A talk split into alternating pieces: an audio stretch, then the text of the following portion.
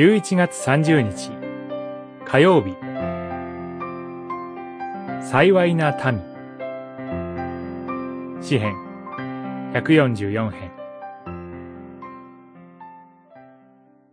いかに幸いなことか。このような民は。いかに幸いなことか。主を神といただく民は。144編。15節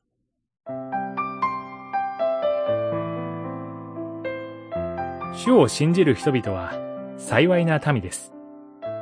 その幸いは、まず信仰によって確認されるべき幸いです。そのため、その幸いを確認し、確信するために、随分、苦悩するということがあるでしょ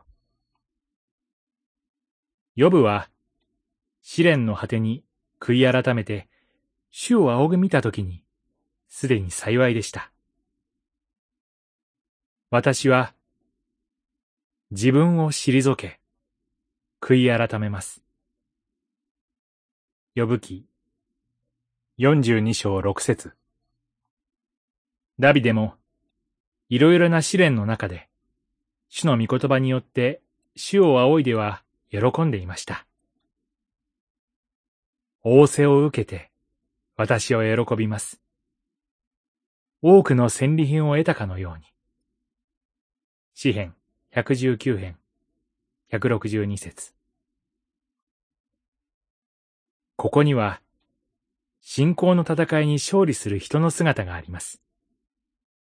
信じる者の幸いは、その途上において知られるべきものです。